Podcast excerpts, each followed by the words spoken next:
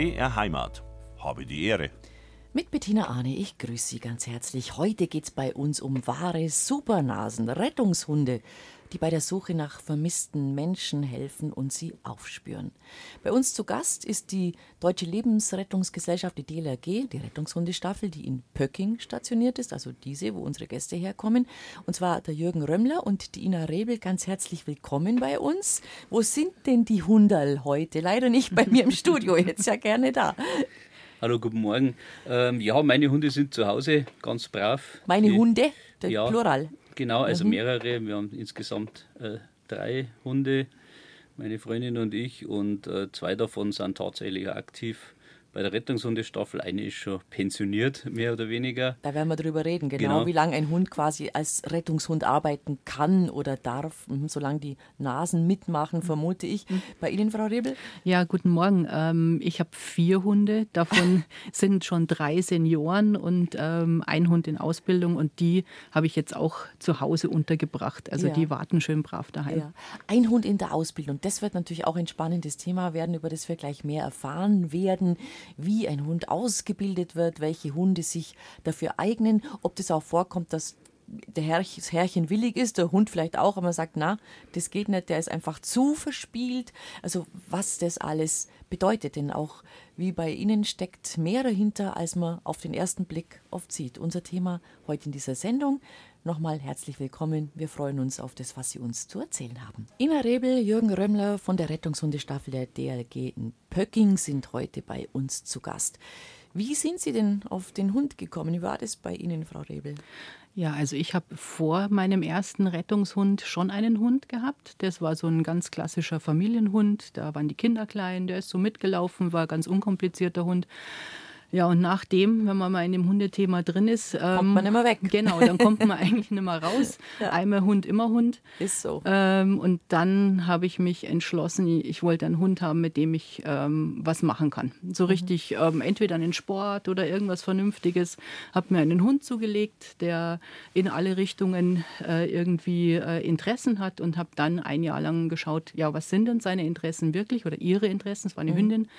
Ähm, und habe dann gemerkt, dass die unheimlich nasenorientiert ist, also permanent mit der Nase am Arbeiten war und habe mir dann ähm, ja, rausgesucht, was kann ein Hund machen, der, der sehr nasenorientiert ist und bin dann irgendwann ja beim Mantrailing hängen geblieben und ähm, habe bei der ersten Stunde, die wir gehabt haben, sofort gemerkt, ja, das ist unseres, das mag sie, das mag ich und ja, seitdem sind wir da dabei. Kann man da eine Übungsstunde irgendwo machen oder wo, wo haben Sie das äh, festgestellt? Ja, ich habe ähm, ich hab durch eine Freundin, die Hundetrainerin ist, äh, eine Adresse bekommen, wo man sowas sportlich äh, ausüben kann, also ohne, dass man in einer Rettungshundestaffel sein muss.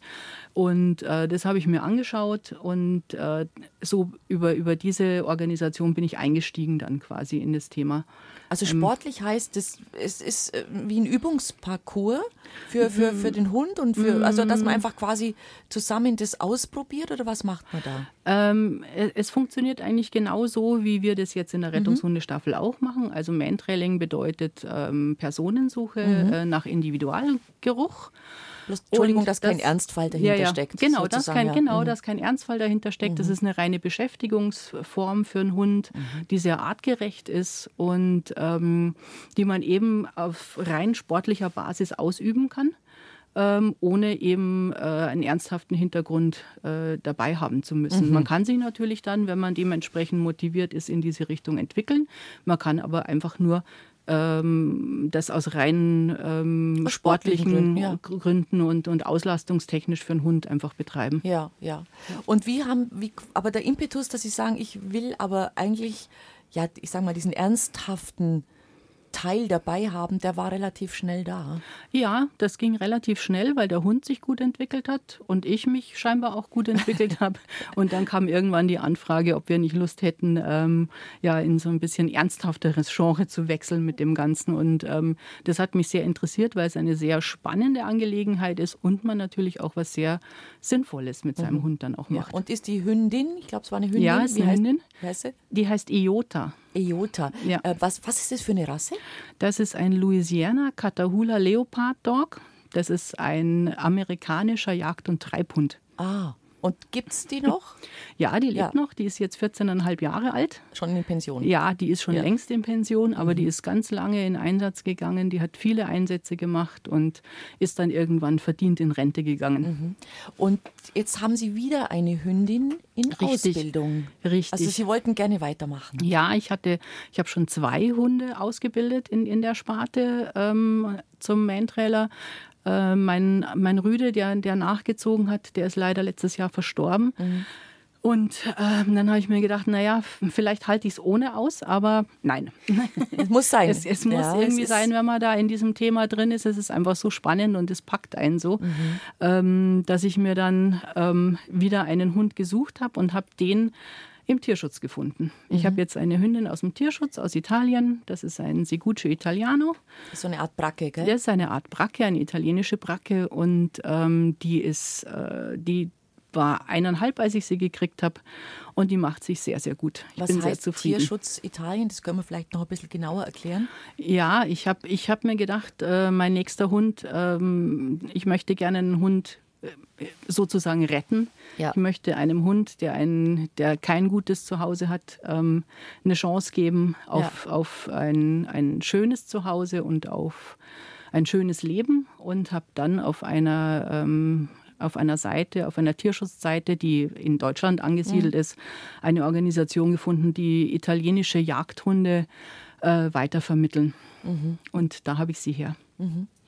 Wie sind Sie auf den Hund gekommen, Herr Römmler? Mm, Ja, also bei mir war es ja ähnlich. Also ich habe damals in meiner Beziehung, hat die Freundin einen Hund mit in die Beziehung gebracht.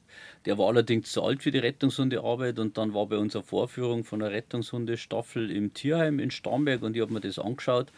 Und dann haben wir gedacht, ja, okay, also beim nächsten Hund äh, möchte ich auch sowas äh, machen. Ist jetzt auch gut vereinbar mit meinem Beruf, weil ich hauptberuflich bei der Berufsfeuerwehr in München bin. Also das war von Haus aus schon klar, wenn mit dem Hund dann schon was in Richtung Rettungsarbeit und äh, natürlich äh, die Zusammenarbeit mit dem Hund äh, super und sinnvoll. Genau, und dann hat mir das irgendwie schon so angeflasht da bei, dem, bei der Vorführung, dass ich gesagt habe, okay, das, da wird die Reise mich dann auch vorgestellt und mit denen geredet und habe auch den Hund, den nächsten, dann mehr oder weniger schon ein bisschen gezielt danach ausgesucht, dass der auch geeignet ist. Was war das dann? Das war Australian Shepherd. Der, der ist im Moment sehr beliebt, das sieht man öfter gerade. Ja, ist so ein Was immer Modehund, ganz, äh, ganz ja. schwierig ist, wenn Hunde beliebt sind. Ja, leider, Ja, weil die ja. dann teilweise überzüchtet Ja. werden. Es ist schwierig, dann wirklich einen Hund zu bekommen, der nicht überzüchtet ist und, und keine Genfehler hat. Gerade beim Australian Shepherd ist das relativ oft der Fall. Auch mit Folgen natürlich dann vom Verhalten her und Charakter her. Ja. Mhm. Und ich habe aber Gott sei Dank äh, einen super Züchter erwischt, wo das alles gepasst hat. Damals war es auch noch nicht so ein Modehund. Ja. Und ähm, ja, der war super geeignet für die Rettungshunde, aber hat sich auch super entwickelt.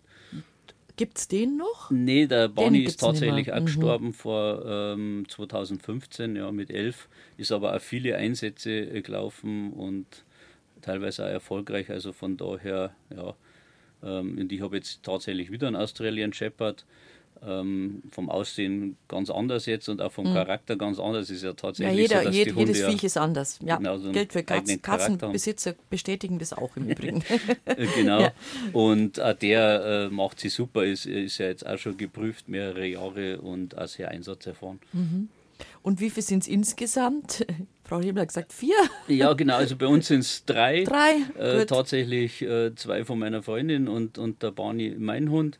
Ähm, wir haben da die Enya, die ist inzwischen auch pensioniert, die war auch geprüfter Flächenhund, das ist ein kleiner Pinscher-Mix äh, aus dem Tierschutz, die haben wir aus dem, aus dem Tierheim in Selb geholt.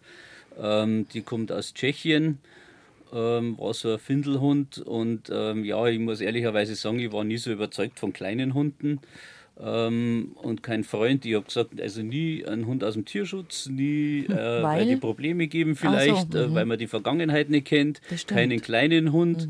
Äh, das war so meine Devise und tatsächlich hat mir die aber ähm, zu 100 Prozent überzeugt. Ja, die hat dann meine Lebenspartnerin hat die dann äh, geführt und äh, als Rettungshund ausgebildet und die war wirklich ähm, super, super toll und hat mich so überzeugt, weil die so einen Ehrgeiz hat und so eine Persönlichkeit da ist, ja, dass ich gesagt habe, okay, kleine Hunde können das genauso, ja. Und Sie haben gerade gesagt, das, die war ausgebildeter Flächenhund. Was heißt das?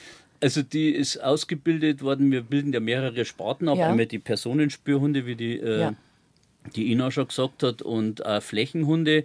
Das heißt, äh, der sucht frei ohne Leine ein vorgegebenes Gebiet ab. Und alle Personen, die da drin sind und ihm hilfebedürftig erscheinen, was wir schon natürlich speziell trainieren, äh, die wird er anzeigen. Mhm. Also die, die Enya war Hund, der durch äh, Pendeln angezeigt hat, sogenannter Freiverweiser. Also die ist zwischen der vermissten Person und dem Hundeführer hin und her gependelt und hat praktisch den Hundeführer so äh, zu der doch, Person komm doch, komm doch. geführt. Ja. Mhm. Genau. Mhm. Und die anderen gehen an der Leine. Also genau, die, also die Mentrail-Hunde ja, gehen, gehen ja. an der Leine. Ja. Genau, und der, der zweite Hund, also mein Hund, der, der Barney, ist auch ein geprüfter Flächenhund, ist aber ein sogenannter Verbeller. Also das heißt, der bleibt bei der Person und bellt so lange, bis ich letztendlich äh, dann bei der Person bin. Und, das ist äh, interessant, das sucht sich jeder Hund selber aus, wie er meldet. Kann man das so Mehr sagen? oder weniger, ja. ja. Es gibt ja Hunde, die sehr gern Kontakt zum mhm. Menschen haben, die, die äh, da gar kein Problem haben. Ähm, und es gibt auch Hunde, die jetzt da eher mal so ein bisschen vorsichtig sind, eben vielleicht aus der Geschichte raus, mhm. ähm, aus der Historie raus und jemand, ein Hund, der eher so ein bisschen vorsichtig ist bei Personen und da äh, gibt man dem dann eher die Möglichkeit eben des Freiverweisens, dass er sich wieder lösen kann von mhm. der Person und da nicht unbedingt dort bleiben muss. Ja. Mhm. Aber tatsächlich, ja, sucht sich eigentlich der Hund aus oder bietet es an und wir sagen dann, okay, die Ausbildungsart oder die ist mhm. besser geeignet. Mhm. Habe die Ehre, heute zu Gast die Rettungshundestaffel von der DLRG in Pöcking am Starnberger See, Deutsche Lebensrettungsgesellschaft. Wir denken natürlich automatisch, klar, See, Schwimmen, Wasser, aber ein klassischer Rettungshund holt jetzt keine Leute aus dem Wasser, richtig? Nein. Richtig, ja. ja. Also unsere Hunde zumindest nicht. Es gibt da in, inzwischen in Bayern ausgebildete Wasserrettungshunde tatsächlich, ja. Auch bei der DLRG in, in Füssen meines Wissens nach ist, ist so ein ausgebildeter Wasserrettungshund, die tatsächlich Personen aus dem Wasser retten auch oder unterstützen. Ähm, traditionell kommt es ja eher vom, vom Gardasee aus der Richtung, die das intensiv schon seit Jahren betreiben.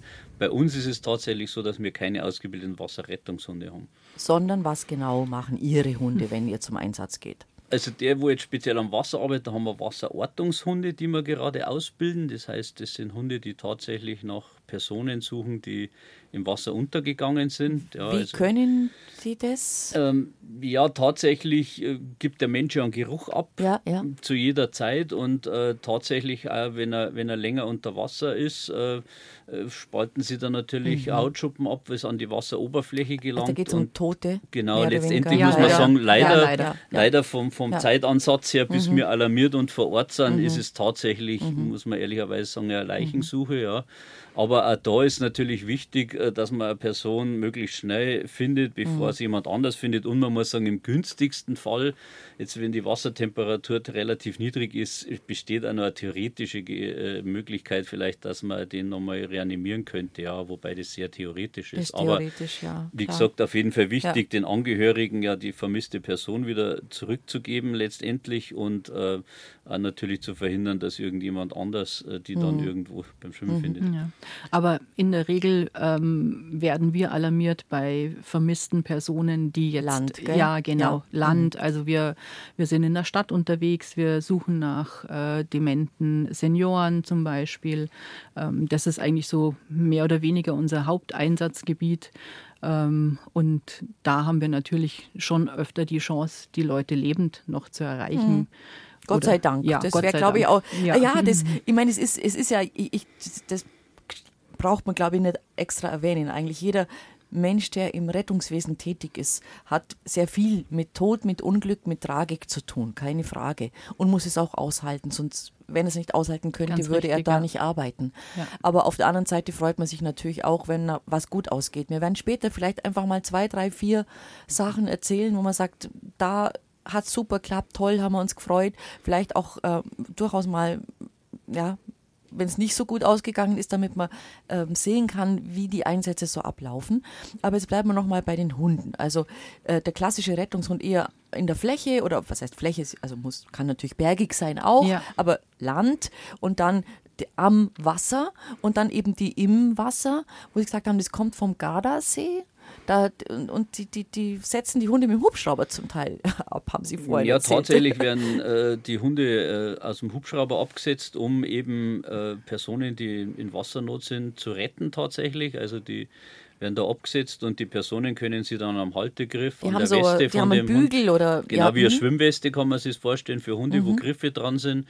Da können die Personen sich Mhm. dann einhalten und die Hunde bringen die dann tatsächlich an Land oder zu einem Boot, wo die dann aufgenommen werden Mhm. können. Ja. Aber das ist schon, also was, ich, man muss doch immer wieder staunen, oder was die können. Ja. Überrascht euch das Ja. auch noch, obwohl Na ihr ja, seit so vielen Jahren damit zu tun habt. Ja, es ist jedes Mal faszinierend, weil wir, wir trainieren ja auch jede Woche mit unseren Hunden und es ist jedes Mal, also jedes Training ist spannend. Also es ist nie so, dass man, oh ja, das jede Woche dasselbe, Ja, nee, und, nicht. sondern es ist eigentlich jedes Mal spannend, wie die Hunde arbeiten, wie sie was machen, wie sie dazulernen, äh, wie sie Situationen meistern und einfach dieser, dieser unfassbare Geruchssinn der Hunde. Ähm, das können wir uns gar nicht vorstellen, was, was die wahrnehmen und wie sie, wie sie das einsetzen können. Ähm, das ist einfach, ähm, einfach sehr, sehr schön zu beobachten. Also sie machen es wirklich nur über die Nase, kann man sagen, oder? Vorwiegend. Ja. Überwiegend. Die erfahrenen Hunde, kann man tatsächlich sagen, die, wenn dann den Geruch haben, dann schauen sie ja optisch. Ja. Also der Hund ist ja eher der Nasenseher, Ja, sage ich jetzt ja. einmal. So was wir mit dem Auge wahrnehmen, nimmt er mit der Nase wahr und, und andersrum. Ähm, und da ist so, dass die erfahrenen Hunde dann schon auch die, die Ohren und die Augen mit einsetzen. Also wenn er was riecht, wenn dann- er was riecht, dann ja. guckt er auch. Mhm. Aber wir haben es tatsächlich auch im Training, äh, dass, dass die Hunde so im Abstand von zwei Meter an einer, an einer Versteckperson vorbeilaufen, wo sie sagen, der muss mich doch jetzt sehen, aber die so in ihrem Geruchstunnel drin sind und, und mit der Nase arbeiten, dass sie die Person erstmal tatsächlich nicht wahrnehmen, Mhm. ja, optisch. Ja, oder einfach, äh, einfach mal draufstoßen, weil, weil sie es nicht gesehen haben, aber in der Nase haben einfach und plötzlich stehen sie vor der, vor der äh, Suchperson und, ähm, und sind selber total überrascht. Da gibt es wahrscheinlich unzählige Untersuchungen über die, die was, was, was da passiert, wie viel die Riechzellen, was die alles wahrnehmen können und so weiter. Es ist schon sensationell, ja, muss man sagen. Und ähm, die werden ja vielerlei, in vielerlei Bereichen eingesetzt. Also ich weiß eine Geschichte von einem Kollegen, die ich mal hochinteressant war, der, der Zoll benutzt sie natürlich und da denkt man immer erst an Drogen, klar, Rauschgift, irgendwie sowas. Aber die, da gibt es auch Geldschnüffler. Die Ja. schnüffeln nach Geld. Ja, ja, natürlich. Geldtransport, Ja, ja, Geld, Schweizer Falsch, Grenze. Falschgeld und, Oder und solche Datenträger Dinge. jetzt äh, ganz Datenträger. aktuell. Genau, kleine, Datenträger. Äh, Karten, Mikrochips. dass jemand seine, Entschuldigung, Kinderporno-Dinger Ja, genau. äh, versteckt. Ja, Ja. suchen sie auch. Wahnsinn. Ja, oder es gibt auch, es gibt auch Hunde, die eingesetzt werden äh, für Diabetiker, die, die riechen können, wenn jetzt jemand in Unterzucker fällt zum Beispiel und, ähm, und, und, und dann eben äh, denjenigen darauf aufmerksam machen, dass er eben seine Medikamente oder was auch immer er nehmen muss, ähm, rechtzeitig noch erreicht. Ja. Also das können die auch alles. Da habe ich sogar mal eine junge Dame im Zug kennengelernt, die hatte genau so einen Diabetikerhund, die gesagt hat, ähm, der, der, der riecht es, weil ihr Körper dann anders riecht. Ja, richtig, genau. Also Und an Hunde dem können- Geruch gell, des Ja, Körpers. Hunde können ja auch Hormone riechen. Also Ja. die, die, deswegen reagieren die wahrscheinlich auch manchmal etwas merkwürdig auf Personen, äh, wo man sich denkt, ja, was ist denn da jetzt los? Aber der hat sicherlich irgendwelche hormonellen Ausschüttungen, äh, die für den Hund jetzt merkwürdig erscheinen, die wir gar nicht wahrnehmen. Ja.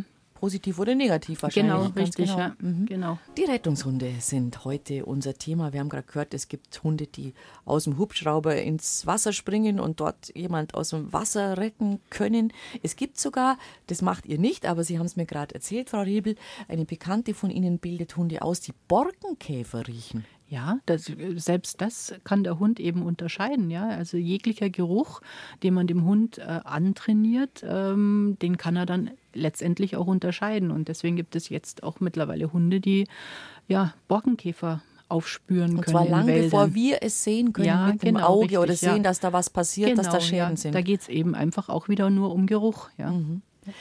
Dann f- gehen wir mal ein bisschen über, das, über die Ausbildung. Gehen wir mal zu diesem Thema bitte. Ähm, die Au also, wenn man sagt, ich habe einen Hund, ich möchte mit dem arbeiten, ich glaube, der könnte passen, gibt es für mich als Halter Anzeichen, dass ich erkenne, ob es wirklich passen könnte, schon im Vorfeld, bevor ich mich an jemand wende, um zu sagen, ich möchte jetzt in einer Rettungshundestaffel Naja, mitarbeiten. Im günstigsten Fall sucht man sich vielleicht einen Hund aus, der eben dafür schon geeignet ist. Also jetzt zum Beispiel in unserer Sparte der Mantrailer. Ähm, da tun sich die Jagdhunde relativ leicht, weil die eh schon sehr nasenorientiert sind. Ähm, wenn, man, wenn man einigermaßen erfahren ist, kann man das auch sehen, ob der Hund äh, geeignet ist dafür. Ah, das können Und, Sie sehen, wenn jemand kommt mit Hund ein bisschen, ja? Ja, ein bisschen, bisschen tatsächlich. Also wir machen ja alles über einen Spieltrieb. Ja. Für den Hund ist das ja alles ein Spiel, wo er am Schluss dann belohnt wird, äh, letztendlich, wenn er das äh, gut macht und, und seine Aufgabe erfüllt. Das ist ja dem sein, sein Antrieb. Und tatsächlich muss man sagen, äh, grundsätzlich ist jede Rasse fast geeignet, mhm. ja, außer er ist jetzt tatsächlich zu klein, dass er es körperlich nicht schafft oder ja, äh, Chihuahua, nicht sozial verträglich. wird halt sowas. einfach schwierig, ja. Genau, dann wird es ja. schwierig. Aber grundsätzlich von der Nase her sind da jetzt mhm. fast keine Grenzen. Also wir haben ja auch sämtliche Rassen vom kleinen Pinscher bis zum großen Hoverwart äh, eigentlich quer durch äh, das Beet alle, ja, Boxer sind ausgebildet als Rettungshunde. Also das ist, mhm. ist möglich. Manche haben mehr Riechzellen, sagt man, die tun sich leichter. Mhm. Aber ja, es muss ja nicht jeder äh, Mentrail-Hund äh, kilometerlange Trails machen. Ja, oft ist ja wichtig, äh, dass man erst einmal schaut, wo ist eine Grundrichtung, wo geht es hin, wo geht es aus dem Gebäude raus.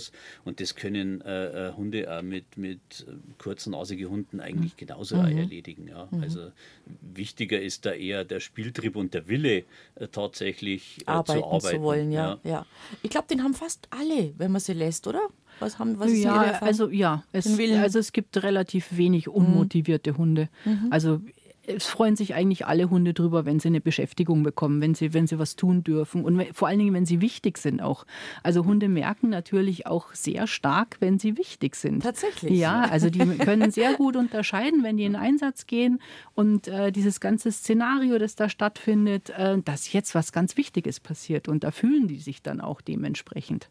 Sieht man dann, oder? Ja, an, an, der, ja. an der Körperhaltung, an der Körperhaltung am Ausdruck. Ja, diese, alles, was sie, was sie dann so zeigen, äh, man merkt, ja, jetzt sie haben was Wichtiges erledigt und ja, sie sind einfach, ein, wir sind ein Team, ja, wir ja. machen das zusammen. Also jetzt zu, konkret zur Ausbildung. Also es kommt jemand äh, und sagt, wie in Ihrem Fall, Sie haben gesagt, Sie haben gemerkt, als Sie mit dem Hund Man-Trailing mhm. gemacht haben, das ist Ihrs und ja. auch das vom Hund und Sie wollten es aber auf gute Füße stellen, will sagen, Sie wollten damit was, was bewirken, helfen. Ja. Wie ging es dann weiter? Ähm, ja, dann ähm, geht man sozusagen als Mensch-Hundeteam in, in eine Ausbildung, weil es wird ja nicht nur der Hund ausgebildet, sondern der Mensch muss auch ausgebildet werden. Aber wohin? ähm, ja, dann geht es in die Rettungshundestaffel. Ah, also ihr, ihr, bildet dann konkret ja. aus, ja. Genau, ja, genau. Mhm. richtig. Wobei man sagen muss, erst einmal findet ein Gespräch statt, schon mal Vorgespräch. Warum will das jemand, jemand? Genau, also wir haben, muss man sagen, so im Monat vier, fünf Bewerbungen. Doch, tatsächlich, wo, ja, so tatsächlich viele. viele ja. Man merkt ja immer, es ist so ein bisschen ein Hype, so wie jetzt nach dem Erdbebenkatastrophe da in der Türkei. Ja, da waren Rettungshunde ja stark im Gespräch und danach merkt man schon, Aha. das steigt an, dass jemand sagt, oh, ich möchte auch und ich habe jetzt so einen tollen Hund und Rettungshunde und könnte mir gut vorstellen. Ja, also dann führen wir da erst einmal telefonischer Vorgespräch, ja, weil es ist viele Leute einfacher äh, vorstellen, wie es letztendlich ist. Mhm. Und äh, da klären wir schon mal, ist überhaupt vom Zeitansatz. Es ist ein sehr, sehr zeitaufwendiges Hobby, muss man jetzt tatsächlich sagen, oder äh, von der Ausbildung und allem, also nicht bloß vom Hund, sondern auch vom Mensch. Tatsächlich ähm, ist die Auswahl vom Mensch fast schwieriger wie die vom Hund, das muss man tatsächlich sofort, sagen. Ja, ja, weil klar. wir sind so ein homogenes Team. Ja. Wir, wir müssen uns in der Nacht um drei beim Schneegestöber irgendwo im Wald aufeinander verlassen können. Ja. Wir können in Situationen, die tatsächlich grenzwertig sind. Äh, und, und da muss ich mich einfach auf meinen Partner verlassen, wie im Rettungsdienst, bei der Feuerwehr, wie, wie irgendwo anders. Ja. Und äh, da passt halt auch nicht jeder ins Team, muss man halt tatsächlich sagen. Und wir suchen die Leute schon sehr gezielt und sehr genau aus. Ja. Also wir haben da keinen Nachwuchsmangel, muss man tatsächlich sagen, im Moment eher einen Aufnahmestopp für Personen mit Hund, weil wir einfach von der Ausbildungskapazität einfach an der Grenze sind. Ähm, was wir sehr gerne nehmen würden, wären Helfer ohne Hund, ja, die uns tatsächlich äh, unterstützen als Helfer. Äh, die braucht es nämlich wir, auch. Genau, ja. im Team geht man immer als Hundeführer mit Helfer, der sie dann funken, äh, Karte, Kompass und solche Sachen orientieren. Das wäre doch vielleicht eine Idee für Menschen, die sagen, ich hätte so gerne einen Hund, genau. aber ich kann keinen halten, genau. weil meine Lebensumstände ja. ungünstig sind. Ich bin nur bei der Arbeit und habe keine Zeit für das Tier oder ja. ich habe eine kleinere ja. Wohnung, ich habe keinen Garten. Die könnten doch da dabei sein, oder? Jederzeit gern gesehen. Also mhm. äh, die könnten ins Training, könnten da als Versteckpersonen für uns, weil wir da natürlich mhm. auch immer wieder unterschiedliche äh, Personen äh, suchen wollen, also die sind jederzeit gern gesehen und dürfen sich gerne bei uns melden. Okay. Ja, wir ähm, haben auch einen Kollegen, also ja. seit vielen, vielen Jahren, äh, der die Staffel unterstützt und keinen Hund hat, der zu den Trainings kommt und, und auch zu den Einsätzen und früher auch ähm, Kurse organisiert hat. Also ähm, man kann bei uns auch sehr gut ohne Hund äh, sehr aktiv sein, sehr aktiv sein ja, und, und, und viel unterstützen. Also ich denke, es ist gerade eine gute Option eben ja. aus den angesprochenen Sachen, wenn jemand sagt, ich tät gern, geht aber nicht, aber da kann ich mich engagieren und, und mithelfen. So, also Sie, Sie haben einen gefunden, es ist ein Bewerber da mit Hund, wo Sie sagen, der passt ins Team, Hund macht einen guten Eindruck. Schaut man den an, den Hund auch? Ja, natürlich. Also Schon. Also erstmal die Person, äh, und dann natürlich auch den Hund, ja, und dann entscheidet das Team der jeweiligen mhm. Sparte, das ganze Team, passt der zu uns, passt er nicht zu uns. Und wenn das äh, dann äh, soweit in Ordnung ist, alle sagen, das passt, dann steigen wir tatsächlich in die Ausbildung ein, ähm, weil Sie ja vorher auch gesprochen haben, wegen dem Alter, mhm. weil wir haben welche, die tatsächlich mit dem Welpen kommen, gerade die, wo schon mal Rettungshunde aber gemacht haben, die schaffen sich dann natürlich einen jungen Hund, da fängt man ein bisschen früher an, aber es ist tatsächlich auch kein Problem, einen Hund ja mit drei, vier mhm. Jahren auszubilden. So so ab fünf aufwärts wird es natürlich ein bisschen äh, ja, komplizierter, nicht vom Hund her, aber Na, man muss die Zeitfaktor, ja, die mhm. Ausbildung zum Rettungshund dauert in der Regel zwei bis drei Jahre, oh. bis der tatsächlich so weit ist, dass er zur Prüfung zugelassen werden kann. Ja. Und wenn ein Hund halt fünf ist und nach drei Jahren, dann ist er acht und ja, mhm. dann kann man sich ausrechnen ungefähr, mhm. also ich denke so bis ja, maximal 13 Jahre mhm. äh, schafft es ein Hund einfach auch konditionell. Das ist sehr, sehr anstrengend für die Hunde. Ja, die sind ja dauernd in Bewegung, also die rennen ja erst drei und vier und sondern ja. auch vom Kopf. Also das ja. macht die ja richtig müde, die sind ja richtig platt nach so einem Einsatz oder so einer Suche. Ja. Und äh, da muss man halt die Verhältnismäßigkeit sehen, rentiert sich wirklich, ja. einen Hund noch mhm. dann auszubilden ähm, wenn er dann eigentlich bloß nur zwei, drei Jahre vielleicht in Einsatz geht. Ja. Also mhm. das steht dann nicht so im Verhältnis. Also Sie sind ja. mit Ihrer jetzt wie ja. lange in Ausbildung mit ähm, Ja, ein knappes Jahr jetzt. Also mhm. ich habe die, ich die seit September 2022. Ich habe die erst ein bisschen ankommen lassen hier in Deutschland, weil sie, sie kommt aus Italien mhm. von einem Jäger. Ich weiß nicht, was sie erlebt hat oder nicht erlebt hat. Und ich habe sie erst mal ein bisschen ein paar Wochen ankommen lassen und bin dann in die Ausbildung mit ihr eingestiegen. Also sie ist jetzt ein knappes Jahr dabei dabei. Ja. Und wie konkret geht es los? Also kommt ein Hundebesitzer mit seinem Hund, sagt, der passt ins Team, machen wir, wir übernehmen die Ausbildung. Wie oft macht man das? Also wie oft kommen die ähm, und wie sind die ersten Schritte? Was versteckt man da? Wie geht es? Also das unterscheidet sich so ein bisschen von der Ausbildung vom Flächenhund. Äh, das kann ich jetzt ja kurz berichten. Mhm. Die Ina ist eher der mhm. Fachmann dann für die, für die Personenspur und den Mentrailer. Also bei uns in der Fläche ist so, dass die erst einmal daran gewohnt werden, dass äh, per se alle Personen ganz, ganz toll sind. Ja. Die, oh. Also erst einmal macht man, bei uns heißt das Futterkreis, ja, wo, wo der Hund in der Mitte ist und wir machen außenrum einen Kreis mit fünf, sechs Leuten. Jeder hat ein Leckerli oder ein Spieli und dann lässt man den Hund einfach los und lockt ihn mal und sagt ihm, oh, wenn du bei mir bist, Spieli oder Futter. Ja, manche sind am Anfang eher ein bisschen zurückhaltend. Da sieht man auch schon ein bisschen, wie ist der, der Hund so. Hat er grundsätzlich gar kein Pers äh, Problem mit äh, fremden Personen oder ist er eher so ein bisschen zurückhaltend? Ja.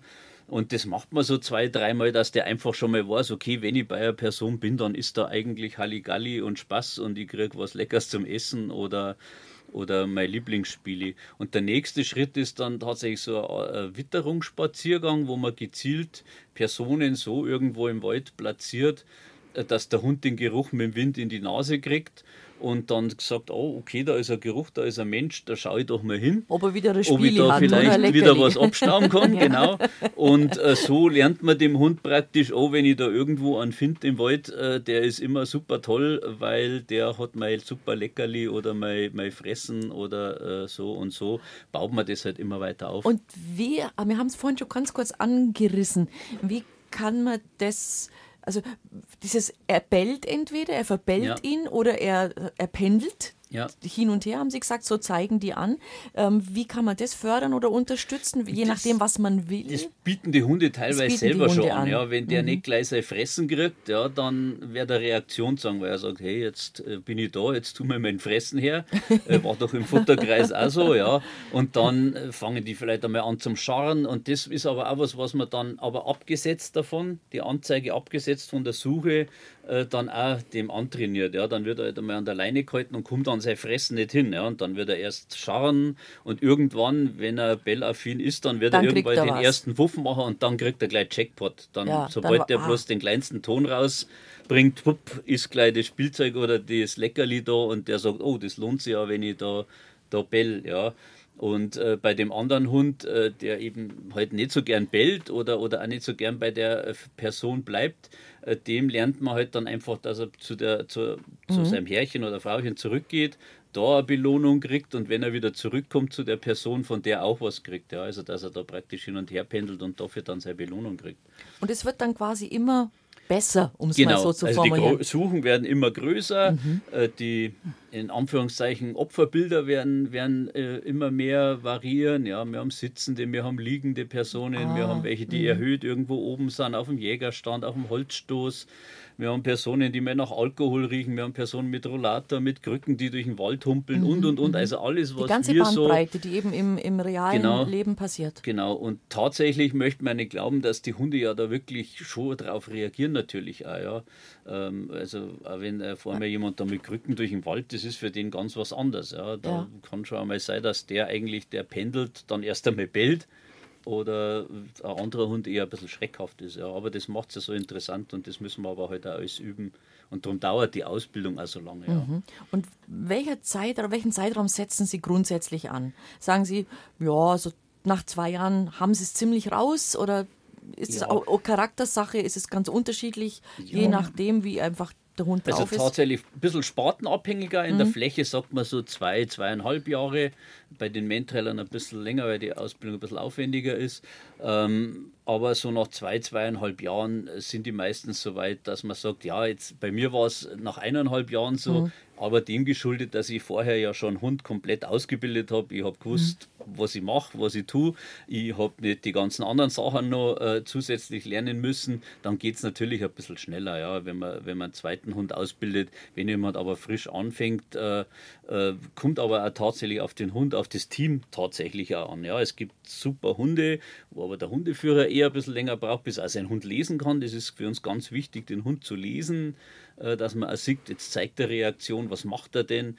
Äh, Und ähm, manchmal gibt es halt auch Hunde, wie bei den Menschen auch, der eine äh, kapiert es halt ein bisschen schneller, der andere ein bisschen weniger schnell.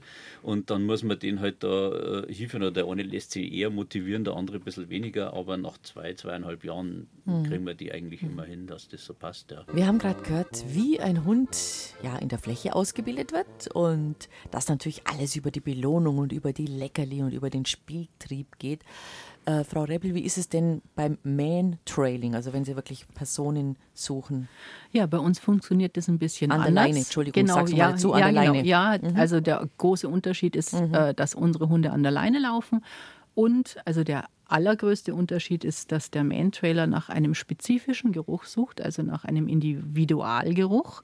Der Flächenhund sucht generell nach menschlichem Geruch. Ja, dem ist es egal, welcher Mensch, aber der Man-Trailer kriegt also einen, einen spezifischen Geruch angereicht und nach dem sucht er dann. Also wir suchen spezielle Personen. Ja, also äh, der lernt unter, unter allen Gerüchen, die, die und draußen so unterwegs sind, genau diesen Geruch rauszufiltern.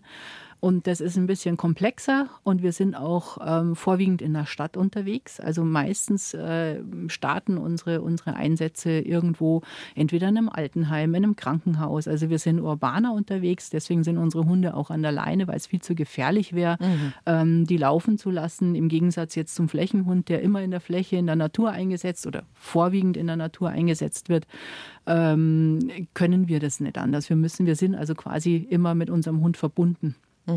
Aber es ist doch für den Hund sehr herausfordernd, wenn er so viel wahrnimmt mit seiner Nase und er soll aber das alles ausblenden, alles wegblenden und sagen, nee, ähm, der würde ja sagen, oh, da riecht was interessant. Normalerweise Mhm. geht er dahin, aber er darf nicht, weil er soll ja diesen Individualgeruch eines Menschen, genau. Ja. dem soll er ja Das folgen. wird auch ganz langsam aufgebaut. Also die lernen in ganz kleinen Schritten ähm, so eine Spur zu verfolgen. Und je weiter sie natürlich fortgeschritten sind in dieser Arbeit, blenden sie andere Gerüche aus, weil sie wissen, wissen, dieser Geruch führt mich zum Erfolg, der führt mich zu meinem Futter. Bei uns ist es genauso. Also wir, wir belohnen natürlich auch entweder mit Futter, mit Spieli. Also die meisten Hunde kriegen Futter, weil sie einfach, sie essen einfach gern. Das ja. ist so. Und Kann man ihnen nicht verdenken, wenn sie, tun wir sie, auch. Wenn sie dann irgendwann mal festgestellt haben, okay, ich ähm, kriege einen Geruch, ich verfolge diesen Geruch, ich verfolge diese Spur und am Ende sitzt dann jemand ähm, mit, einer, mit einem großen Jackpot, dann äh, werden sie auch andere Gerüche einfach äh, ignorieren. Ja? Ja, weil es sich einfach lohnt, an diesem Geruch zu bleiben. Aber auch da die Frage, der erste Schritt. Wie, wie, wie geht's los? Ja, wir arbeiten natürlich auch mit Versteckpersonen. Mhm. Also wir haben eine Person, ähm, die uns quasi eine Spur legt. Die legt uns am Anfang einen, wir sagen Geruchsartikel. Ja, ah. das kann jetzt eine Socke sein, das kann ein Taschentuch sein, irgendwas, was eben nach dieser Person riecht. Und äh, die erste Spur ist vielleicht mal 20 Meter lang. Also die ist wirklich ganz, ganz kurz. Der Hund ähm, kriegt diesen Geruch gezeigt. Der darf mit der Nase hin und dann darf er quasi also seine Spur selber erkunden. Und wenn er dann angekommen ist, ähm, ja, kriegt er, kriegt er Futter. Äh, man freut sich mit ihm und dann dehnt man eben diese, diese Länge der Spuren und die Schwierigkeiten, die sich auf so eine, einer Spur ergeben können, aus. Ja. Mhm. Ähm, es wird immer länger. Es genau, wird immer es, länger. es, wird mhm. länger, es wird schwieriger. Ähm, Schwierigkeiten für einen Hund sind zum Beispiel jetzt eine Kreuzung. Ja, wenn er sich entscheiden muss, muss ich rechts gehen, muss ich links gehen, geht es geradeaus. Ähm, sind alte Spuren von demjenigen äh, vorhanden? Das heißt, wenn wir irgendwo suchen, wenn wir einen Vermissten haben, der aus jetzt aus dem Seniorenheim mhm. verschwunden ist oder von zu Hause, sind ja in der Regel Spuren drunter von, wenn derjenige spazieren geht, der der Hund muss also unterscheiden können, was ist die frischere Spur, was ist die ältere Spur. Was ist ja? der aktuellere genau, Duft, was, ne? Genau, was wow. ist aktuell für mhm. mich relevant und all diese Dinge baut man natürlich ins Training ein, dann verschiedene Situationen, natürlich auch jetzt wie bei den Flächenhunden. Ähm, der Mensch, der kann irgendwo liegen, der kann irgendwo sitzen, der kann mit dem Rollator unterwegs sein, mit dem Rollstuhl. Diese ganzen Situationen müssen trainiert werden geruchliche Schwierigkeiten, wenn wir in Häusern unterwegs sind. Da geht es viel um Thermik zum Beispiel und wie, wo komme ich durch, wo komme ich nicht durch. Ähm, all das sind Dinge, die wir in unser Training einbauen müssen, was die Sache sehr komplex macht. Auch ähm, Verkehr natürlich, wenn wir in der Stadt unterwegs sind. Ich muss an der Ampel anhalten. Der Hund muss lernen, dass er einfach nicht überall drüber schießen kann, sondern dass er mit mir zusammenarbeiten muss. Ja, das ist eine sehr komplexe mhm. Arbeit. Wir unterhalten uns nach den 11 Uhr Nachrichten weiter. Das ist enorm spannend, was Sie da erzählen. Bis gleich.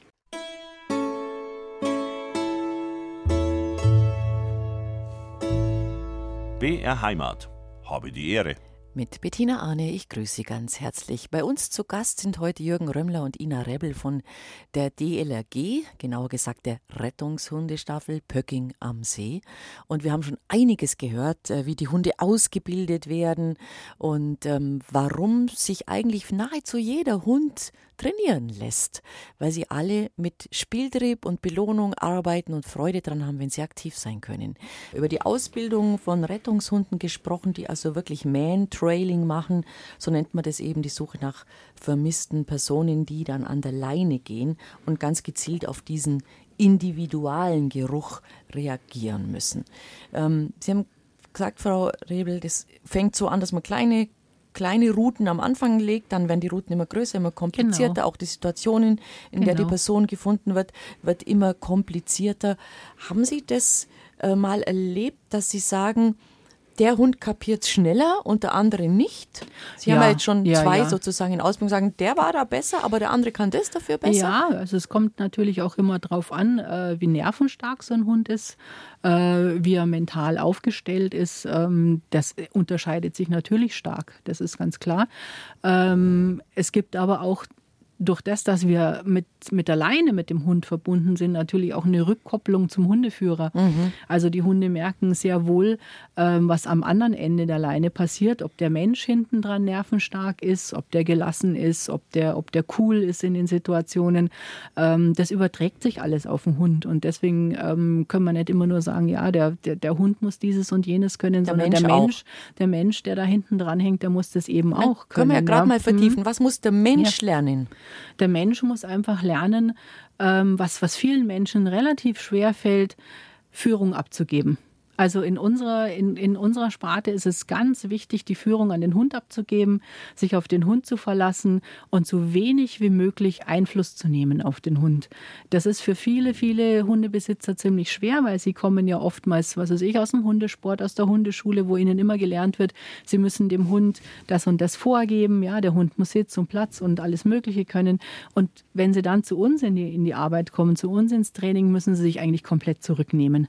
Und das ist für ganz ganz viele ganz schwer und das müssen viele Menschen lernen, dass sie einzig und allein auf den Hund vertrauen und den Hund machen lassen. Haben Sie das schon erlebt, dass der Hund gut gewesen wäre, aber mit dem Herrchen hat es dann nicht geklappt, weil ja. Sie gesagt haben, der ist uns zu nervös, der ist uns zu wenig ja, gelassen kommt, und, und hat nicht diese vor. Stärke? Ja, das kommt vor. Mhm. Ähm, wir haben, also ich denke, ja, wir haben schon noch eine, eine Probezeit auch, gell? Ja, ja, klar. In, in der Rettungshundestaffel. Also es ist ja oft so, dass man, dass man Teams kriegt, ähm, wo man sagt, ja, okay, der Hund ist gut und der Mensch ist eigentlich auch ganz gut und dann stellt sich innerhalb von einem halben Jahr raus, das wird nichts. Ja, die sind nicht nervenstark genug, können auch mit Situationen zum mhm. Beispiel nicht umgehen, dass man, ja, bei uns kommt es schon auch mal vor, dass wir eben nicht lebend finden. Ja, klar. Ähm, solche Situationen mhm. muss man verarbeiten können und sowas lernt man, das kann, man kann nie hinter einen Kopf schauen, ja.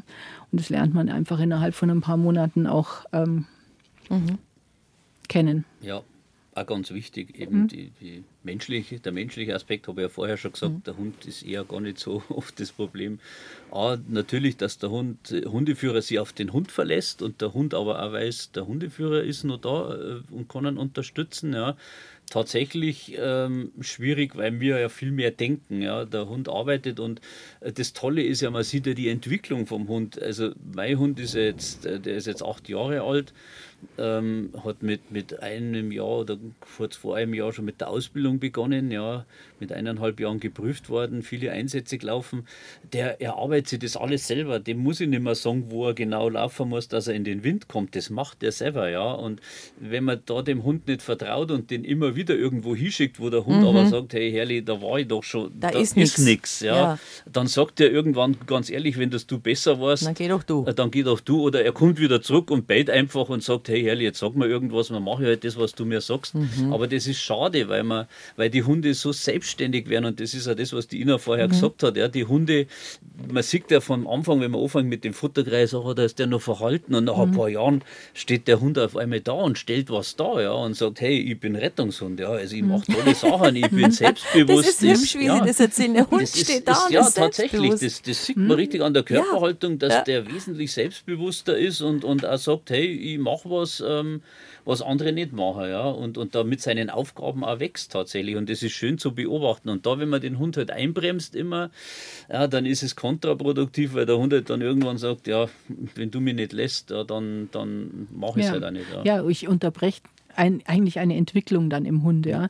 Wenn, ich, wenn ich Sachen vorgebe, wir versuchen unseren Hunden ähm, eine Selbstständigkeit anzulernen, dass sie selbst entscheiden in Situationen, die wir nicht entscheiden können, weil wir ja keine Nase dafür haben. Also wir haben ja eine Nase, aber wir riechen das nicht, was der Hund riecht. Und insofern können wir ihn nur negativ beeinflussen in manchen Situationen. Und das äh, ist für den Hundeführer einfach ähm, ein großes Gebiet, eben den Hund ungestört arbeiten zu lassen. Wir sind zwar ein Team, wir arbeiten zusammen, aber in unserem Team heißt es eigentlich, äh, unsere Teamarbeit ist den Hund in Ruhe lassen. Ja. ja. Also wenn jemand zu führungsstark ist, genau. dann ist ja. es nicht ganz einfach. Dann genau. Fürs Tier auch genau, das, das ist kontraproduktiv. Mhm. Also man muss sich, man muss lernen, sich zurückzunehmen. Der Hund hat da eigentlich, der hat die Nase vorn, kann man sagen. Ja. Im wahrsten ja. Sinne des Wortes. Also Im Main-Trailing noch mehr wie in der Fläche. In der Fläche habe ich tatsächlich nur die Möglichkeit äh, zu sehen, wo könnte der Hund Probleme haben, einen Geruch zu kriegen dann schicke ich ihn da tatsächlich nochmal hin oder gehe mit dem einfach nochmal da hin, dass er sich dann selber erarbeiten kann. Äh, da habe ich die Möglichkeit, ja, oder dass ich sage, okay, das Suchgebiet ist jetzt da die Grenze, dann soll er natürlich nicht in das nächste Suchgebiet gehen, weil da wieder ein anderer Hund unterwegs ist, dass ich wieder zurückrufe. Ja, da muss ich schon ein bisschen Einfluss drauf nehmen tatsächlich. Aber in der Fläche lernen die Hunde zum Beispiel, wenn, ich, wenn er was in der Nase hat, einen Geruch von einem Menschen und ich rufe den ab in dem Moment, wird er sich nicht abrufen lassen. Ja. Mhm, dann mhm. zieht er das durch und sagt, mein Auftrag ist, die Person finden, die steht jetzt über dem. Ja. Also es gibt bei uns so super Abrufwort, äh, wenn es wirklich, wenn der Richtung Bahngleise läuft oder irgendwo, oh. wo es gefährlich werden ja, ja. könnte, ja, dann muss natürlich irgendein Abrufkommando geben oder ein Pfiff, wo er sagt, okay, da ist jetzt ganz egal, was ich in der Nase habe, da muss ich wieder zurück, ja. zurück ja. Aber in das normale zurück, wenn ich rufe, äh, dann und der hat was in der Nase, wird er nicht kommen. Ja. Dann wird er sagen, oh nee, herrlich, ich habe was in der Nase, da Aha. bin ich jetzt dran, äh, da kannst du mir jetzt zurückrufen, ich ziehe es aber durch. Ja. Mhm. Ja, es ist schon spannend. Also wie ich am Anfang unserer Sendung gesagt habe, unseres Gesprächs, es steckt wieder mal so viel mehr dahinter, als ja. was man von außen weiß und sieht. Das ist ja. unglaublich. Also die Ausbildung für einen Hundeführer, man denkt, ja, man arbeitet da ja überwiegend mit dem Hund und darum, wenn jemand ganz am Anfang bei der Bewerbung schon so viel Schwerpunkt auf den Hund legt, ja, dann wird es meistens schwierig, ja, weil, mhm. weil der einfach lernen muss, dass der Hund gar nicht so unbedingt immer im Mittelpunkt steht, ja, weil der, aber beim Training, man muss ja sagen, wir trainieren ja, ähm, wir trainieren jetzt immer Freitag in der Fläche und sind da äh, ja meistens so 10, 12 Hunde ja, in der Ausbildung. Ähm, und dann werden halt die Jüngeren kriegen weniger, die Eltern kriegen mehr, die wo auf die Prüfung hinarbeiten, die kriegen dann auch größere Suchen natürlich, dass sie für die Prüfung vorbereitet werden. Aber tatsächlich ist es so, dass der Hund relativ lange Zeit äh, im Auto verbringt. Ja, ja, die müssen lernen. Das müssen die lernen, warten einfach. Ja. ja. Und das ist für viele Hundebesitzer ganz, ganz schlimm, weil die sagen, oh, jetzt komme ich da ins Training und meinen, da wird nur ihr Hund bespaßt, in Anführungszeichen. Ja, die denken auch viel, ja, das ist eine super Beschäftigung für meinen Hund, aber da steckt ja viel mehr dahinter. Unser Ziel ist ja, Menschenleben zu retten. Und da kann ich nicht einen Hund aus Spaß ausbilden, da kann ich überhaupt keine Kompromisse eingehen. Ja, mhm. Weil im schlimmsten Fall lässt ja mir jemand im Suchgebiet liegen und der überlebt das nicht. Ja. Also das äh, muss man immer im Hinterkopf behalten. Ja. Ähm, und, und dahingehend muss man natürlich auch die Leute dann äh, schulen. Ja? Also ja. die Ausbildung für die Hundeführer ist ja wahnsinnig umfassend von Karte, Kompass. Wir sind ja immer in irgendwelchen komischen Gebieten, wo man sich nicht auskennt. Aber nehmen Sie unterschiedliche Rollen ein, wenn Sie mit Ihren Hunden auf Suche sind, als wenn Sie zu Hause sind?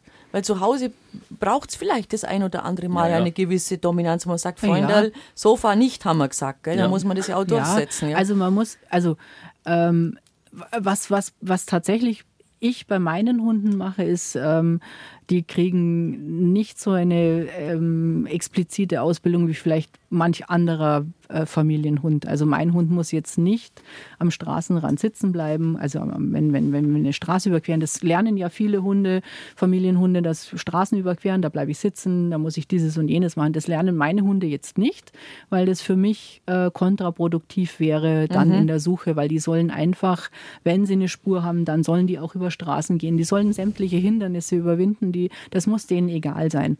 Also so, so gewisse Abstriche muss man ähm, bei so einem Hund vielleicht machen im, mhm. im Privatleben. Ähm, beim Flächenhund vielleicht weniger, weil der, weil der ja auch lernen muss, abrufbar zu sein und, ähm, und, und Kommandos zu befolgen. Bei den Mantrailern ist es anders, weil wir ja eine Leine hinten dran haben.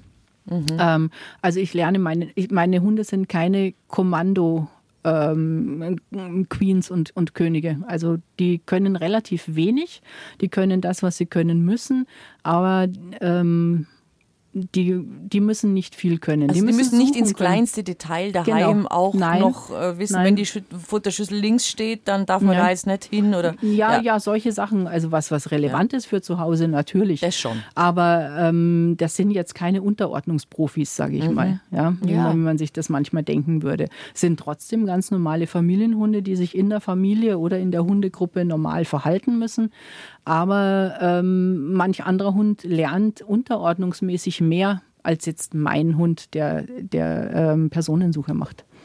Ja, tatsächlich in der Fläche ein bisschen anders, ja. Wobei es auch so ist, in der Prüfung wird natürlich die Unterordnung abgeprüft, ja, also der Gehorsam, weil natürlich der Rettungshund äh, schon einmal an einem Platz bleiben muss. Ja. Wenn ich dem sage Platz, dann muss der schon einmal da bleiben und das gilt natürlich auch für die, für die Mentrail-Hunde. Also, also Grundgehorsam ja, ist da, aber nicht ja, so, wie mhm. man es kennt bei manchen mhm. ähm, Hunde, die dann wirklich immer nur nach oben schauen Richtung Hundeführer und daneben dem hertraben. Das ist bei uns tatsächlich nicht so Äh, äh, ja, und wenn ich dem Sitz sage und er macht nicht auf die Sekunde Sitz, dann ist das auch nicht so schlimm. Ja. Aber sie lernen natürlich schon Grundgehorsam, weil das einfach auch sein muss, dass die natürlich ein bisschen diszipliniert sind im Einsatz ja, und ja. da nicht einfach jeder Hund macht, was er will und einfach mal aus dem Kofferraum rausspringt, ja, irgendwo vielleicht im schlimmsten Fall auf die Straße oder da zwischen den Einsatzkräften irgendwo rumrennt. Also das gibt es ah. natürlich nicht. Aber es ist, wie gesagt, nicht so ein, so ein Wahnsinns äh, äh, Gehorsam, wie es vielleicht auch bei Polizeihunden ist, wo es natürlich auch vonnöten ist, ja, weil die ganz ein anderes Spektrum abdecken. Oh ja. ja. ja. Also, und natürlich müssen die sich untereinander auch, die müssen ein gutes Sozialverhalten haben, oder? Ja, also die begegnen sich im Training und auch im Einsatz eigentlich eher weniger. Ja, also mhm. es ist natürlich schön, wenn die, wenn die ein gutes Sozialverhalten haben. Ähm, es erleichtert die Sache ungemein, aber sie sehen sich nicht wahnsinnig oft. Also wenn man jetzt mal von einem Training ausgeht, äh, wenn wir trainieren und, und es sind viele Hunde da, wir haben drei Stunden Training, ähm, es kommt jeder Hund separat raus. Also die trainieren nie miteinander. Ja, jeder kriegt seine eigene Spur, jeder kriegt sein eigenes Training. Und von diesen, sagen wir mal, drei Stunden ähm, ist jeder Hund maximal eine Viertelstunde dran. Mhm. Ja, und den Rest der Zeit verbringt er wartend. Ja. Ähm, klar ist es schön, wenn, wenn, die, wenn die sich untereinander gut vertragen, aber in der Regel ist es so, dass jeder Hund einzeln arbeitet. Ja. Aber ah. die sind natürlich sozialverträglich grundsätzlich, aber der hundelt es genauso, wie es bei uns menschelt. Ja. Ja. Jeder Hund kann nicht jeden Hund gleich gut riechen, ja. ja besonders wenn es halt zwei Rüden sind, vielleicht noch zwei so ein bisschen dominante Alpha-Rüden, ja, dann kann es schon mal sein, aber wir kennen unsere Hunde, wir, kennen, wir können sie lesen und dann können wir natürlich schauen, jetzt gerade wenn man irgendwo ein Gruppenfoto oder macht, ja, dann, dass die zwei Rüden jetzt vielleicht nicht gerade nebeneinander sitzen ja, beim Foto oder irgendwo so zusammenkommen. Wir haben ja auch viele Events, irgendwelche Vorstellungen oder, mhm. oder Vorführungen oder ähnliches. Ja. Auch da schauen wir natürlich, dass wir die, wo sie jetzt nicht so super riechen können, äh, jetzt nicht gerade in einem beengten Raum irgendwo äh, zusammenkommen. Ja. Also mhm. das machen wir natürlich, aber grundsätzlich verstehen sie die. Ja. Wir gehen ja miteinander Gassi, wir verbringen ja in der Freizeit viel Zeit miteinander mhm. wo man sie kennt und, und einmal mit den Hunden Zeit verbringt. Also ich wüsste jetzt gar keine, wo sie jetzt so überhaupt nicht kennen, so dass, dass, man sagt, oh, ja, da ja, rumst es aber richtig, ja, ja wenn sagen wir mal. Aber könnte tatsächlich passieren, deswegen kann es ein super toller Rettungshund sein und mit mhm. Menschen ja super verträglich sein. Ähm, wenn der natürlich an jeden Hund gleich packt, der irgendwo ums Eck kommt, ja, dann ist er natürlich auch nicht geeignet, mhm, ja. Mhm. Aber wenn der mal knurrt oder irgendwas sagt, dann ist das in Ordnung, ja, weil, wie gesagt, zwischen uns Menschen ist das ja dasselbe, dass ich mal einem sage, du bitte schon heute ein bisschen Abstand. Weil ich habe gesagt, Training ähm, jeden Freitag, drei Stunden circa, gell? Ja, wir, wir sind montags dran, also wir, wir trainieren an einem anderen Tag. Weil also die wir, äh, Ausgebildeten ja. müssen ja auch dauernd trainieren, ja, richtig? Ja, die müssen dauernd im Training sein, weil mhm. die, die einsatzfähig sind, die Hunde und den Einsatz gehen, die erleben natürlich beim Einsatz immer irgendetwas, was man dann eventuell hinterher wieder rausarbeiten muss. Ja, weil Zum man, Beispiel? Naja, das sind komische Situationen äh, für einen Hund, die ihm nicht klar ah, sind. Ah, es ist eine Spurenlage eventuell, die für einen Hund nicht so ganz klar ist. Ähm, da passieren einfach Dinge, äh, die, die wir im, im Training dann ähm, eventuell nachstellen können und wieder glatt bügeln, sage ich jetzt mal. Mhm. Ja, und das brauchen die Hunde. Ähm, was, was im Einsatz passiert, ist, dass die Hunde oft nicht finden. Und das ist für einen Hund ziemlich frustrierend. Oh je, also dieses ja. Nicht-Finden, ja. ja. weil sie trainieren ja meistens mit einem Fund, ähm, was für sie sehr belohnend ist. Das Suchen ist belohnend, das Ende ist belohnend. Und wenn sie in Einsatz gehen, haben sie eben oft kein Ende. Es gibt ein offenes Ende und das ist für einen Hund ein bisschen frustrierend und das muss man dann eben auch wieder rausarbeiten kann man das, das kann man in der Situation nicht, äh, in der Situation nicht glatt bügeln. Also Nein, da kann man ja, ja tun. also bei uns halt schlecht in der Fläche geht es ja. manchmal. Ja. Da kann man nacharbeiten, bei uns ist es schlecht. Mhm. Ähm, das muss man dann tatsächlich hinterher im Einsatz machen, weil äh, im, im, Training machen, weil ähm, während dem Einsatz, wir wissen nie, was der Hund jetzt gerade für eine Spur verfolgt hat. Was belohnen wir? Was, was, was, was war denn da jetzt wirklich? Also deswegen ist ähm, der Einsatz äh, oft für einen Hund einfach zwar schön, weil, weil er wichtig ist, aber das Ende ist manchmal ein bisschen frustrierend und das müssen die halt auch im Laufe der Zeit lernen. Der junge Hund wird damit noch nicht so gut umgehen können wie schon ein älterer Hund, der das kennt, der sagt, ja, das habe ich jetzt schon oft erlebt, das stecke ich einfach weg. Ja. Aber es wäre eben ungünstig, wenn er drei, viermal hintereinander so eine Situation hat, wo quasi sein Einsatz nicht zum Erfolg ja. führt, dann, dann wäre es für ihn nicht gut. Genau. Und deswegen macht man es dann im Training wieder wett. Ganz genau. Deswegen trainieren wir regelmäßig, ähm, dass sowas ähm, nicht passiert. Klar, das passiert auch mal, wenn wir viele Alarmierungen haben in der Woche, ähm, dass mal jeder, dass der einzelne Hund mal öfter in, in den Einsatz gehen muss. Ähm, das mutet man dann aber auch eher den Hunden zu, die einsatzerfahren sind, wo man dann sagt, okay, der steckt das weg, der kann das. Ähm, die jüngeren Hunde lässt man dann aus solchen Situationen raus, aber dann muss man eben auch da wieder nacharbeiten. Mhm. Ein Hund ist ausgebildet, Menschen zu suchen und zu finden in der Fläche oder eben in speziellen Situationen wie in der Stadt. Ähm, jemand ist abgängig von einem Seniorenheim zum Beispiel. So, die Ausbildung ist quasi vollendet und dann kommt die Prüfung. Wer macht die? Macht sie im Verein oder gibt es eine übergeordnete Institution? Also bei uns, bei der DLRG gibt es äh, vom Landesverband praktisch, also für ganz mhm. Bayern, mhm. gibt es eine Prüfungsordnung und wird auch von externen Prüfern dann geprüft. Es sollen äh, eben nicht die Ausbilder sein, nein, dass da keine Sympathie, die Ausbilder, sondern es sind ja. übergeordnete Prüfer, ja. unabhängige Prüfer, genau, nicht aus der eigenen Staffel natürlich und ähm, die prüfen dann das Team. Ja, also vorangeht ja auch die aufwendige Ausbildung für die Hundeführer. Also der muss Karte, Kompass, Kynologie, also die Lehre vom mhm. Hund, äh, Basiskrisenintervention, dass er eben ja. auf, auf, Stresssituationen vorbereitet wird. Äh, der muss bei uns das Rettungsschwimmabzeichen ablegen, weil wir ja Wasserrettungsorganisation sind. Der muss Sanitätsausbildung mhm. machen, äh, höherwertige, ja. Also es ist schon eine relativ umfassende Ausbildung auch für den Hundeführer, die er parallel zu der Ausbildung vom Hund machen muss, ja. Und das wird dann tatsächlich in der Prüfung abgeprüft. Also in der Fläche ist es so, äh, dass da ein Gehorsamstest eben ist, wo man schon äh, prüft, wie der Hund so im Gehorsam ist grundsätzlich. Ja.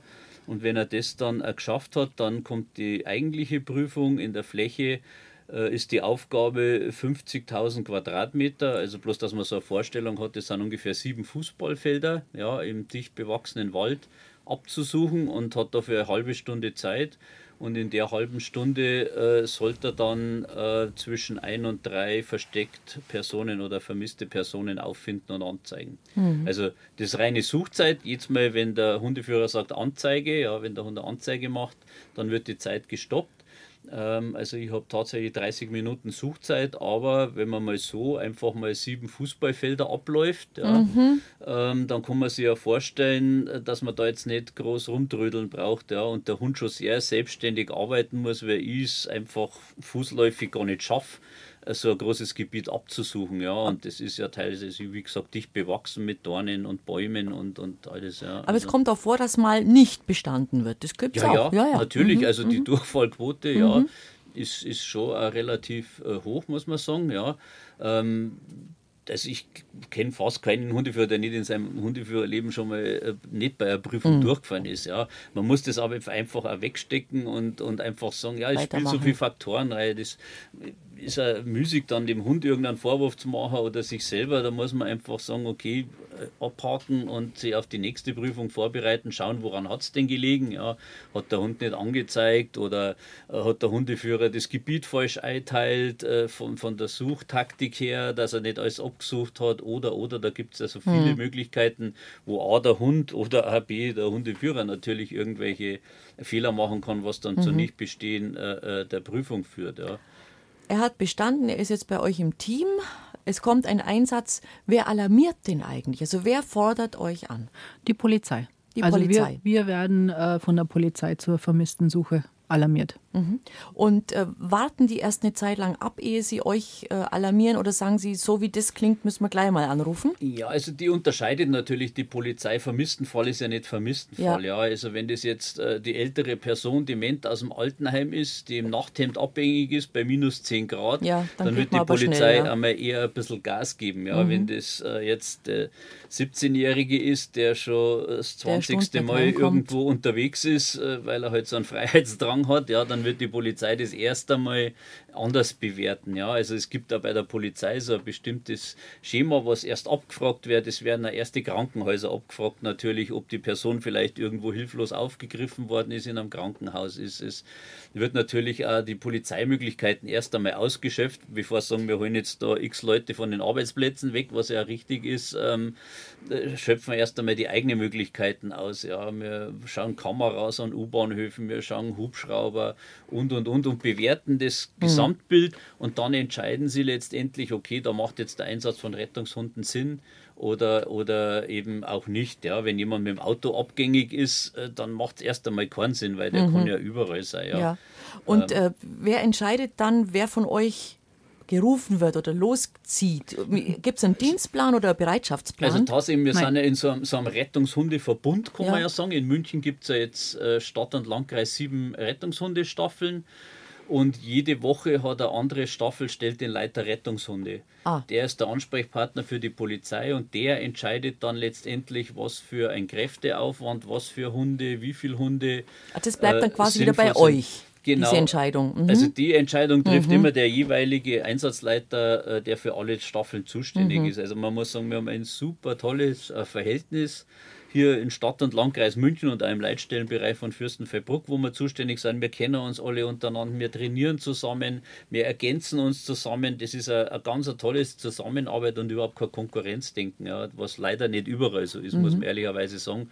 Und ähm, darum arbeiten wir da auch gut zusammen und können auch die Lage immer gut einschätzen und haben auch immer ausreichend Hunde vor Ort eigentlich. Aber haben Sie einen Piepser oder wie funktioniert das? Wie, ja, wie bei haben, der Feuerwehr? Ja, ja, genau. Wir haben ein Alarmierungssystem äh, auf dem Handy und äh, über das wird man Tag und Nacht ähm, ja, ja. sehr, ja laut, sehr lautstark angefordert. Also weiß man dann ja auch. Ja. Also wenn der Piepser ja. geht, dann Ganz geht genau. schnell. Ja, genau. Und der Hund weiß es eben auch schon, haben Sie erzählt. Ja, wenn der Hund schon öfter im Einsatz war, dann, äh, dann kennt er das Szenario natürlich und steht dann schon an der Tür und sagt, so, und jetzt geht's aber los.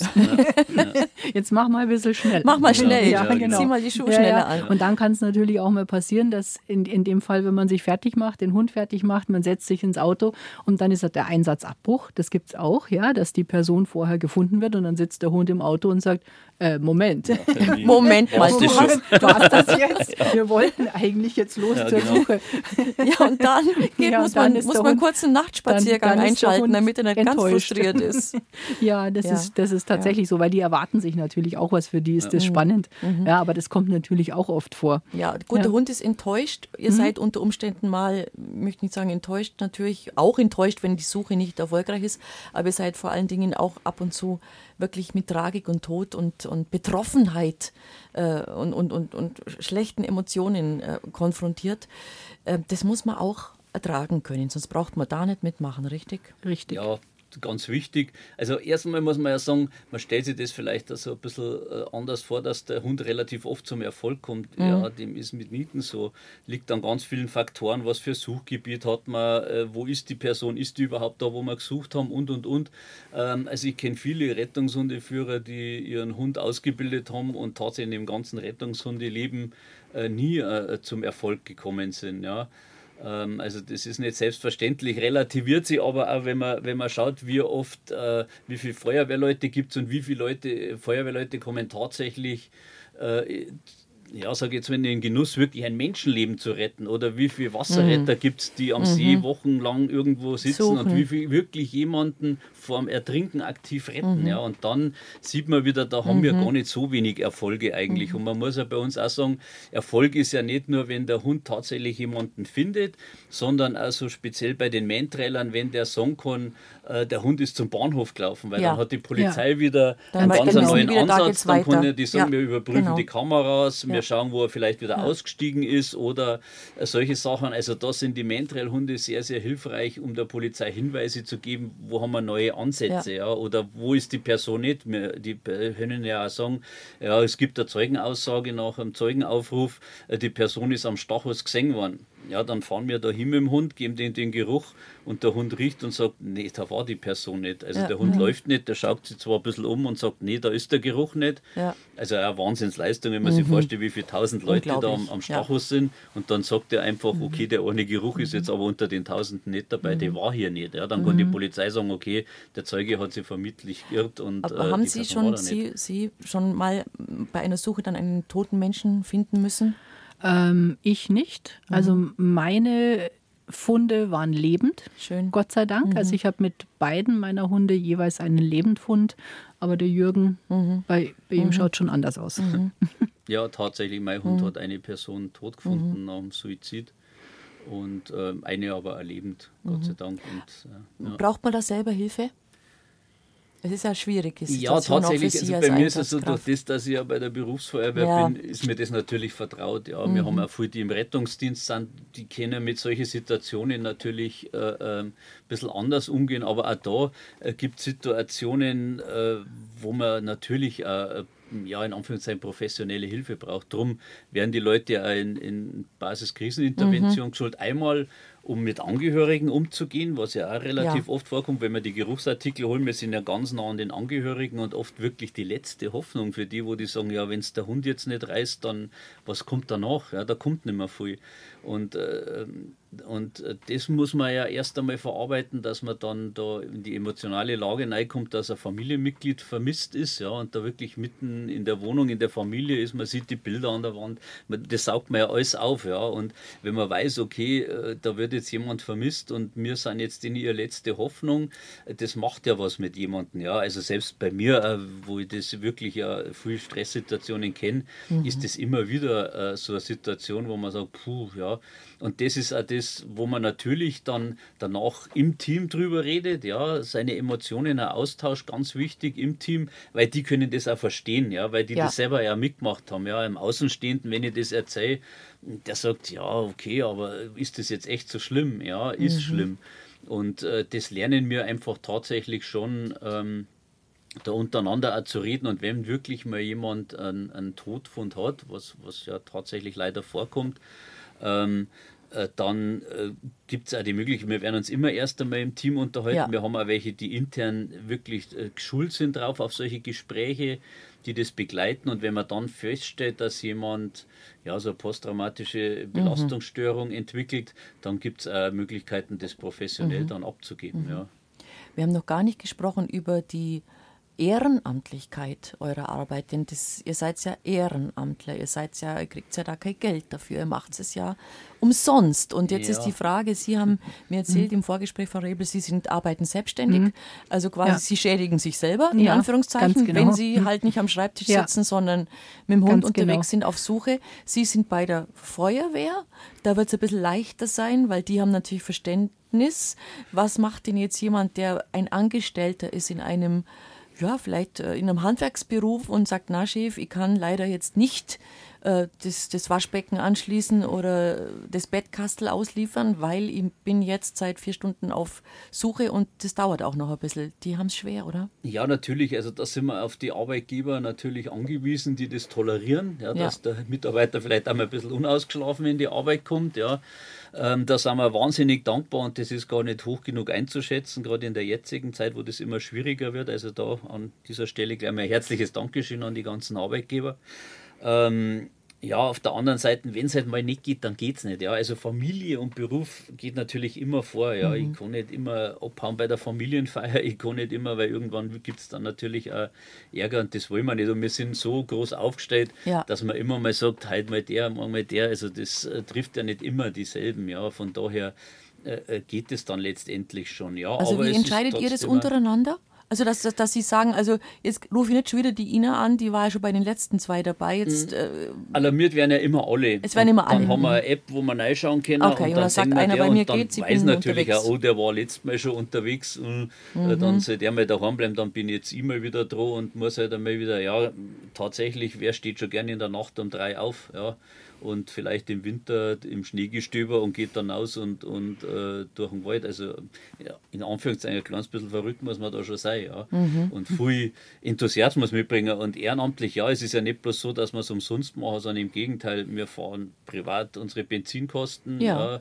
ja äh, wo wir kilometerweit fahren und und und. Ja. Also das wird uns ja alles nicht zahlt. Also leider ist die Rettungshundearbeit jetzt nicht im Rettungsdienstgesetz verankert. Dass ist eigentlich da, auch nicht ganz fair. Nee, es Na, ist tatsächlich nicht, nicht fair oder? Nee, äh, weil die, die Wasserrettung ist. Es geht ja auch nicht um, um, um, um, um, um, um große, einen großen Reichtum nee. damit machen, aber dass man wenigstens ein bisschen an Aufwand entschädigt ja. kriegt, wie Sie sagen, wenigstens Benzinkosten. Ja, so irgendeine kleine Pauschale pro Einsatz leider nicht wäre so. also, wünschenswert. Da sind wir tatsächlich zu ja. 100 Prozent auf Spenden angewiesen. Da mhm. müssen wir also Aktionen machen. Wir ja, darum steht es ja auch in der Fußgängerzone. Genau. Ja, und dieses das Wochenende haben wir beim Höfner wieder kleine Werbung, äh, äh, Aktion, eine Tombola, wo mhm. die, der Reinerlös dann letztendlich äh, zu unsere Kosten geht. Also wer uns da besuchen möchte, gerne.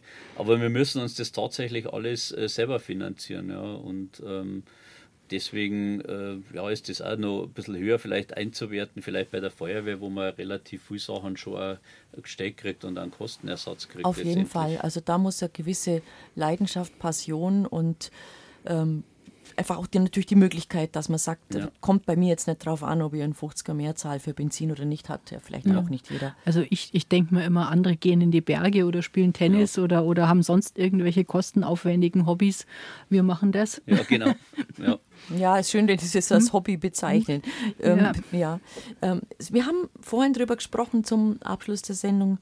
Ähm, Sie haben eigentlich keine Nachwuchssorgen. Es gibt viele Leute, die sich dafür interessieren und immer Richtig. wenn wo ein größtes Unglück war, leider wie Erdbeben in der Türkei oder wo Rettungshundestaffeln beteiligt waren, dann klingeln bei euch die Telefone. Ähm, trotzdem die Frage, wenn sich jemand dafür interessiert, wie wäre das Prozedere? Wie geht der vor? Oder wo ruft er an? Wo macht er sich vorstellig?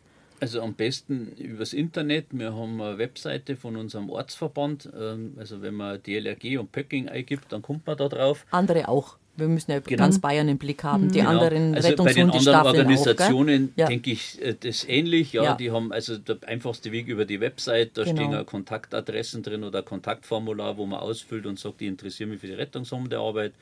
Und man meldet sich dann einfach einmal und ich denke, dann äh, kriegt man da eine Antwort. Und wie gesagt, bei uns ist erst einmal so ein bisschen abfragen, gegenseitiger Austausch, ist das überhaupt was für mich? Kann ich die Zeit aufwenden und bringe die Voraussetzungen mit? Und das mhm. ist denke ich, so der einfachste. Da muss, das muss man auch realistisch einschätzen, natürlich. Ja, äh, Weil wir haben ja gerade gehört, es hängt wirklich viel dran für ja. beide, nicht nur für den Hund, auch fürs Herrle genau. oder das Fraule. Und es ist kein Bespaßen vom Hund. Viele meinen tatsächlich, ähm, äh, das ist ja Bespaßen, dass der Hund eine Aufgabe hat, ja, da steckt viel mehr dahinter. Mhm.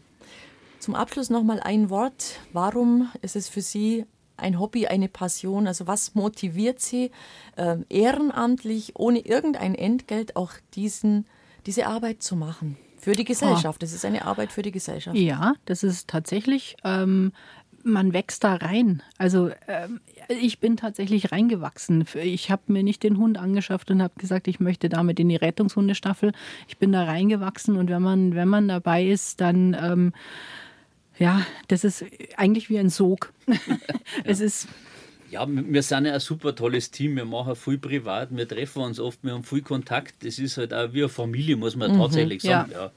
Ähm, und, und das macht es halt also schön, ja, weil man einfach in guten wie in schlechten Zeiten äh, tatsächlich zusammen ist und, und viel äh, erlebt zusammen und das schweißt einen natürlich zusammen. Und weil die Motivation, die größte Motivation ist natürlich, wenn man jemanden gefunden hat. Ja. Also jeder ja. Rettungshundeführer, der tatsächlich mal eine Person Leben ja. gefunden hat, äh, der wird sagen, das ist so ein tolles Gefühl, einfach, ähm, äh, ja, das, das möchte ich machen. Ja. Und, und äh, ja, einfach jemandem zu helfen. Das ist ja wie in alle ja. sozialen äh, ähm, Sachen, wo man sich ehrenamtlich engagiert. Ja, dass Trotzdem man da, ein herzliches Vergelt's Gott ja. an dieser Stelle nicht nur an Sie für den Besuch im Studio und Ihre Hundestaffel in Pöcking, Die sondern an alle anderen, an alle anderen, ja. die da draußen unterwegs sind und ehrenamtlich, unentgeltlich, ohne einen Cent diesen Job für uns alle machen. Und wenn wir euch stehen sehen, irgendwo in der Fußgängerzone oder wo ihr halt eure auch eure Gelder ein bisschen zusammensammeln müsst, ähm, damit ihr eure Arbeit am Laufen halten könnt, dann tun wir was nein. Das versprechen genau. wir. Jeder Euro ist wert. Dankeschön. So danke Dankeschön. für den Besuch. Danke. Schön was.